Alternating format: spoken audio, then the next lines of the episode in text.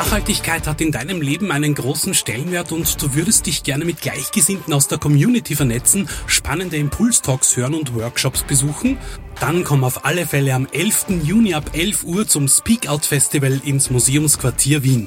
Mehr Infos und Tickets bekommst du auf speakout.at. Speakout 2024, ein Event von Kurier und FutureZone. Nach knapp einem Monat ist es soweit. Die Fußball-Weltmeisterschaft in Russland neigt sich ihrem Ende zu. Am Sonntag steht das Finale an und darüber sprechen wir in unserem neuen Podcast. Gemeinsam mit dem Kollegen Kuriersportredakteur Alexander Strecher spreche ich über die zurückliegenden Halbfinalspiele und wer nun als Favorit ins Endspiel geht. Frankreich oder doch Kroatien? Der Kuriersport Podcast. Ein wenig Sport für zwischendurch. Von und mit der Kuriersportredaktion und Moderator Stefan Berndl. Servus Alex, vielen Dank fürs Dabeisein. Auf ein letztes, würde ich sagen. Alles hat einmal ein Ende, auch die Weltmeisterschaft. In wenigen Tagen ist sie zu Ende. Die beiden Halbfinalspiele liegen jetzt hinter uns. Jetzt warten erster Spiel um Platz 3 am Samstag, das wir eher außen vor lassen können und dann am Sonntag das Endspiel und damit der Schlusspunkt unter dieser Weltmeisterschaft. Gehen wir die beiden Halbfinalspiele ganz kurz durch. Die Franzosen haben am Dienstag Belgien mit 1 zu 0 bezwungen. Ein Kopfballtor von Umtiti reichte den Franzosen, um das Spiel für sich zu entscheiden. Die Belgier haben danach von einer Schande für den Fußball gesprochen. Also die Enttäuschung war sehr groß bei den Belgiern. Wie schon gegen Uruguay haben die Franzosen genau das gemacht, was nötig war, um weiterzukommen. Wie siehst du das Spiel und ist dieser Sieg, dieses knappe 1 zu 0 am Ende auch verdient gewesen? Ja, für mich war das schon verdient. Äh, die Franzosen äh, haben einen, einen eigenen Stil, der sehr diszipliniert in der Defensive ist. Sie kommen bei Ballverlust äh, wirklich im Kollektiv brav nach hinten. Das, das hat ihnen offensichtlich ihr Teamchef Deschamps eingetrichtert. Und nach vorne haben sie ein, eben extrem viel Schnelligkeit, viel Technik über Mbappé, Griezmann. Vorne dann Giroud, der ja quasi der Leuchtturm im Zentrum ist, aber auch in der Defensive richtig mitrackert. Das macht sie halt extrem kompakt und, und nach vorne hin auch extrem gefährlich. Also Belgien hat un, unter, unterm Strich dann vielleicht um, um eine Spur zu wenig gemacht, dann ist auch nicht mehr so richtig vor das Tor gekommen, dann gefährlich. Aber dass es eine knappe Sache wird, das, das hat man vorher schon gewusst und genauso ist es dann auch passiert. Die Belgier waren ja auch diesmal so ein, ein nicht ganz so geheimer Geheimfavorit auf den Titel, sind dann jetzt doch auch relativ weit gekommen mit dem Halbfinale. Sie waren sicher eines der Teams, das so den attraktivsten Fußball auch gezeigt hat im Laufe der letzten Spiele. Wie bewertest du ihr Turnier jetzt? Können die mit dem Halbfinale zufrieden sein oder gerade wenn man sich die Spiele anschaut, Lukaku, Hazard, De Bruyne etc., ist da ein Halbfinale fast schon zu wenig? Also für Sieg Persönlich wahrscheinlich äh, rein vom, vom Gefühl her ja, ist zu wenig. Äh, sie, sie haben natürlich mit dem Finale spekuliert. Äh, sie haben aber auch, muss man sagen, im, im Halbfinale dann vielleicht zu dem Moment auch den stärksten Gegner gehabt mit Frankreich. Vom Turnier, vom Fußball her, wenn man das jetzt als neutraler betrachtet, muss man sagen, hat Belgien wunderbar gespielt, wirklich erfrischend gespielt.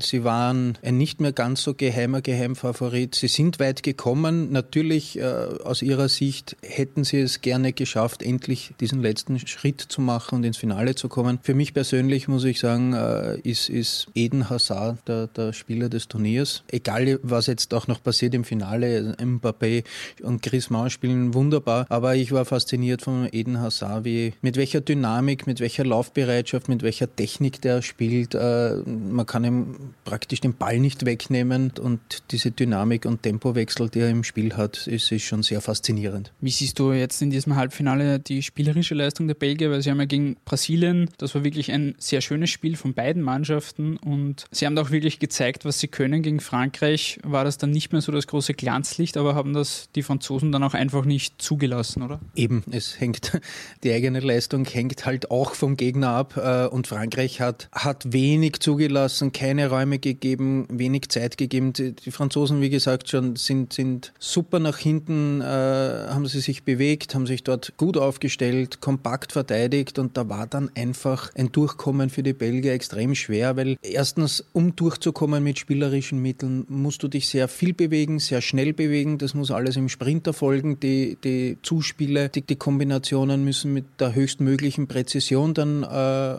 ausgeführt werden und das ist eben extrem schwer. Das, das gelingt dann halt nicht immer und dann steht eben ein Gegner da wie Frankreich, die ja auch hochkonzentriert sind und genau auf das warten. Jetzt macht die Franzosen ja auch stark, dass sie sehr kompakt stehen und, und relativ wenig auch zulassen nach hinten. Wie erklärt man dann eine, so ein Spiel wie gegen Argentinien, wo drei Gegentreffer fallen für die Franzosen, wo doch einiges an Raum da ist, was Argentinien dann auch hatte zu kombinieren? Ist das etwas, worauf dann Kroatien jetzt im Finale eventuell auch bauen kann? Ich weiß nicht, ob man das vergleichen kann. Äh, mein Frankreich hat nach vorne da wirklich toll gespielt, hat ja schon 4 zu 2 geführt und dann ist noch ein Tor gefallen. Auf der anderen Seite darf man nicht vergessen, dass halt gerade Argentinien in der Offensive äh, die, die, die Glanzlichter hat. Also von Argentinien Tore zu bekommen, ist jetzt per se nicht äh, dramatisch oder tragisch. Äh, ja, sollte sicher nicht äh, passieren, aber, aber kann immer wieder vorkommen. Dafür haben sie umgekehrt, können sie wieder argumentieren, ja, aber wir haben vorne vier gemacht. Also wird es wurscht sein. Das zweite Halbfinalspiel, das gestern Abend über die Bühne gegangen ist, England gegen Kroatien. Die Engländer, die sehr euphorisch in dieses Halbfinale gegangen sind. Der große Traum vom Titel mit einer Mannschaft und bei einem Turnier, wo man eigentlich nicht damit gerechnet hat, dass sie so weit kommen. Man hat es vielleicht gehofft, aber wirklich gerechnet damit hat man nicht. Sie sind auch früh in Führung gegangen aus einem Freistoß und es hat dann lange Zeit auch so ausgesehen, als ob sie das irgendwie über die Zeit bringen. In Minute 68 hat Perisic dann ausgeglichen und plötzlich waren die Engländer etwas von der Rolle. Und in der Verlängerung hat man Zukic dann das 2 zu 1 gemacht und Kroatien ins Finale geschossen. Wie hast du dieses Spiel verfolgt und, und die Leistung der Engländer?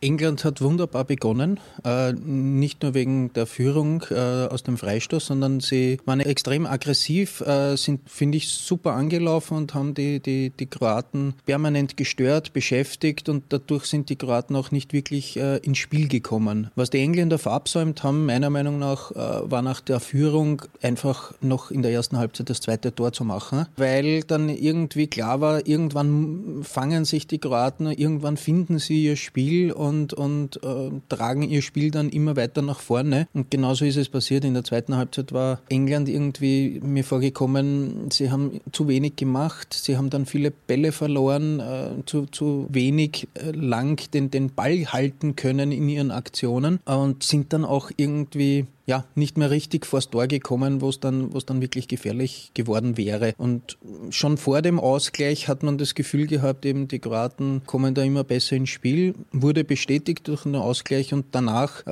hat es eigentlich ausgesehen, als würden die, die Kroaten noch in der regulären Spielzeit das zweite Tor machen. Ist dann halt in der Verlängerung gefallen. Wenn man sich anschaut, die zwei Torjäger, Harry Kane hat in der ersten Halbzeit zwei Chancen gehabt, wo er abseits war. Danach war eigentlich recht wenig von ihm zu sehen sehen. Ja, und Mandzukic hat äh, sich das Ganze für, für den Schluss aus, aufgehoben. Eine Riesenchance, die Pickford noch gehalten hat und, und dann das entscheidende Tor gemacht. Und das war dann der Unterschied. Jetzt können die Engländer trotz des Ausscheidens eigentlich sehr zufrieden sein mit der Leistung. Also die werden sicher nicht den Schimpf von Schande da empfangen, dann in London oder wo auch immer sie dann ankommen am Flughafen, sondern die werden sicher gefeiert. Und das ist definitiv eine Mannschaft, die bei den nächsten Großereignissen mit der sicher zu rechnen sein wird. Glaubst du, dass da eine englische Mannschaft jetzt da herangewachsen ist oder zusammen zusammengestellt ist, die da bei den nächsten Großturnieren sicher eine Rolle spielen wird. Definitiv. Man sieht ja, wie jung die Mannschaft ist und, und wahrscheinlich hat ihnen auch gegen die Kroaten dann genau diese Erfahrung gefehlt, weil bei den Kroaten hat man gemerkt, sie, trotz des Rückstandes, sie sind nie in Panik verfallen. Also man hat, hat gemerkt, die spielen einfach weiter. Und die englische Mannschaft wird, wird daraus lernen, haben definitiv eine, eine, eine tolle WM gespielt. Sie können stolz sein. Sie brauchen jetzt, äh, ja, sie haben die Erwartungen definitiv übertroffen. Also daher wird man sie auch daheim feiern. Und äh, Garrett Southgate, finde ich, macht einen, als Teamchef einen, einen wirklich guten Job. Er bleibt ruhig, er bleibt gelassen, er strahlt das irgendwie aus und er vertraut dieser Mannschaft und das, das merkt man. Noch dürfen sie aber nicht heimfliegen, noch wartet das Spiel um Platz 3, über das man sicher viel diskutieren kann, ob das nötig ist etc. Ist eh bei jedem Großturnier so im Endeffekt. Die Mannschaften würden sicher lieber wahrscheinlich schon heimfliegen und sich dieses Spiel sparen. Was glaubst du, wenn wir nur ganz kurz auf dieses Spiel jetzt eingehen? Wir haben die Paarung schon gesehen in der Gruppenphase Belgien gegen England, da hat Belgien 1 zu 0 gewonnen. Was glaubst du, erwartet uns da in diesem Spiel am Samstag? Also zum Beispiel nicht allen wird es wurscht sein, weil ein Harry Kane mit ein, zwei Toren könnte sich äh, den Tor Torschützentitel absolut sichern, zum Beispiel. Ja, was wird uns erwarten? Ich, ich glaube schon, dass, dass sie beide Teams äh, dieses, dieses Spiel gewinnen wollen und dann als Dritter heimfliegen wollen. Belgien hat das, das erste Duell in der Gruppe gewonnen. Ich glaube auch, dass sie jetzt im Vorteil sind. Und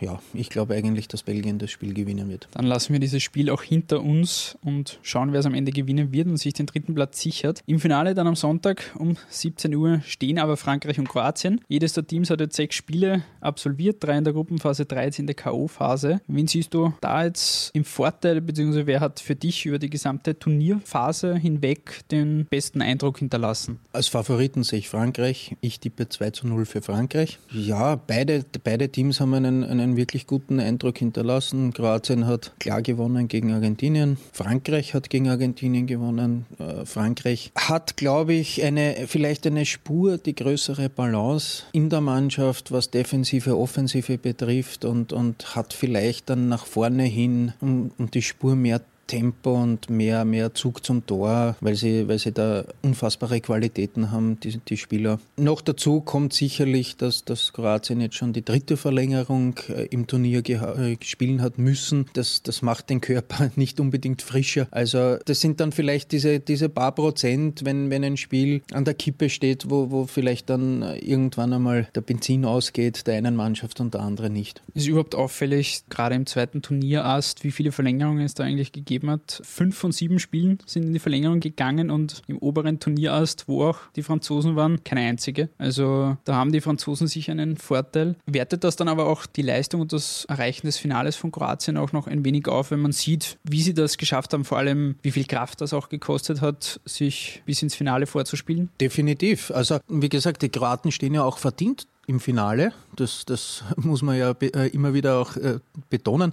Und einerseits natürlich die Physis, wenn sie das schaffen, aber auch vom, vom Mentalen her. Also man, man hat auch gegen England gemerkt, irgendwie, sie, sie wollen das schlussendlich dann doch mehr. Also dieses Gefühl hat man gehabt und, und das war ja auch eine Willensanstrengung und, und sie sind belohnt worden. Generell diese Verlängerungen haben mich jetzt nicht großartig überrascht, weil, weil man hat schon in den Vorrundenspielen gesehen, es ist, geht, das, die meisten gehen ziemlich eng zu. Äh, es, ist, es waren wenige Siege, die, die ganz deutlich ausgefallen sind und das hat sich einfach fortgesetzt. Und, und ja, wenn es dann halt unentschieden steht in der Co-Phase, dann gibt es eben die Verlängerung und das haben wir gesehen. Ich habe mich auch wieder kurz in der Kurier Sportredaktion umgehört, auf wen die Kollegen tippen, Frankreich oder doch Kroatien. Das hören wir uns kurz an. Ich bin der Meinung, es wird Frankreich und zwar wird Frankreich Weltmeister, weil es die besseren Individuen Individualspieler hat und trotzdem aus einem äh, gut organisierten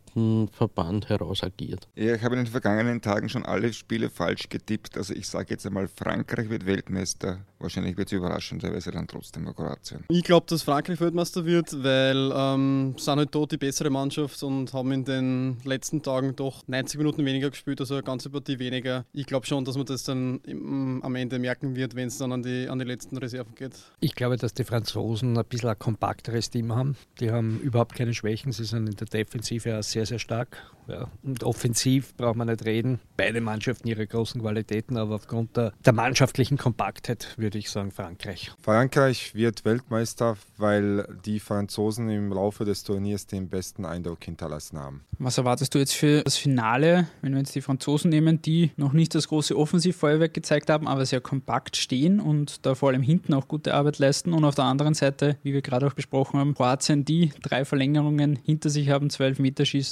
Also das wird ordentlich Kräfte gekostet haben. Was, was erwartet uns da jetzt für ein Spiel? Ich hoffe, dass es ein spielerisches Finale wird, weil ja beide, beide Teams spielerisch extreme Qualitäten vorweisen können. Bei den Kroaten wird es interessant zu sein. Sie haben ja jetzt ihre 98er-Generation, die damals ins Halbfinale gekommen ist, übertroffen. Ob sie jetzt im Finale dann vielleicht schwere Beine bekommen oder ob sie das beflügelt, das, das wird interessant äh, sein zu beobachten. Die Franzosen, glaube ich, werden, werden spielen wie immer. Also sie werden natürlich, äh, Deschamps wird sie einstellen, äh, wie, wie, bisher in den sechs Spielen. Und äh, sie wissen ganz einfach, wenn sie gut stehen in der Defensive und sie haben nach vorne ganz einfach so viele herausragende Spieler, die jederzeit ein Spiel entscheiden können, da braucht es oft nur ein oder zwei Aktionen wie man gesehen hat. Ne? Und ja, definitiv sind sie frischer von der, von der Physis her, kann dann irgendwann hinten raus vielleicht ein Vorteil werden.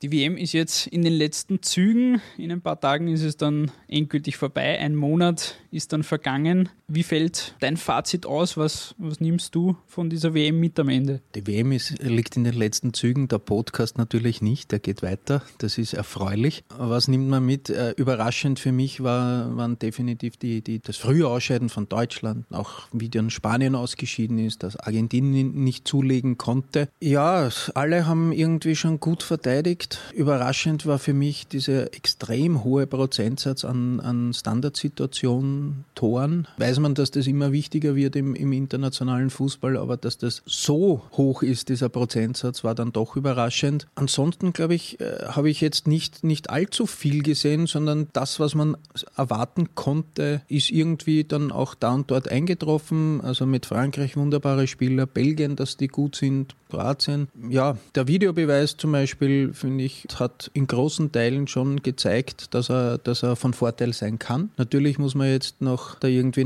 nachjustieren und, und ja, das verfeinern, damit, damit das noch besser wirkt. Aber äh, ich kann mir schon vorstellen, dass das grundsätzlich dann für die Zukunft für mehr Gerechtigkeit vielleicht sorgen könnte. Ja, das ist im Großen und Ganzen die Bilanz. Es hat auch sehr viele enge Partien im gesamten Turnierverlauf gegeben, schon in der Gruppenphase und jetzt auch in der K.O.-Phase, wie man am zweiten Turnierast sieht. Gleichzeitig hat sich ja auch kein wirklicher Favorit von Beginn an herauskristallisiert, wie das schon bei anderen Turnieren war. Sind da die ganzen Mannschaften die Spitze auch näher zusammengerückt, was das Leistungsniveau angeht? Ja, also man, man, man sieht ja das Ganze bei der Champions League äh, auf Clubebene auch. Ab dem Viertelfinale sagt man ja immer wieder, es, es entscheiden Kleinigkeiten und man kann nicht wirklich vorhersehen, wer jetzt Champions League League-Sieger wird. Es gibt irrsinnig viele Mannschaften, die ungefähr plus minus auf einem Niveau agieren und wo, wo dann Tagesform oder irgendein Genieblitz den Unterschied ausmacht. Und genauso war es da. Man hat die üblichen Verdächtigen natürlich. Davon sind aber gleich zwei, drei haben sich früh verabschiedet und dann sind die anderen übergeblieben und, und die haben wiederum die Erwartungen erfüllt. Wo man aber auch gesehen hat, äh, Frankreich, Belgien, Belgien, Brasilien, da kann es in, in jede Richtung äh, ausgehen, das Spiel. Und, und das sind dann ebenso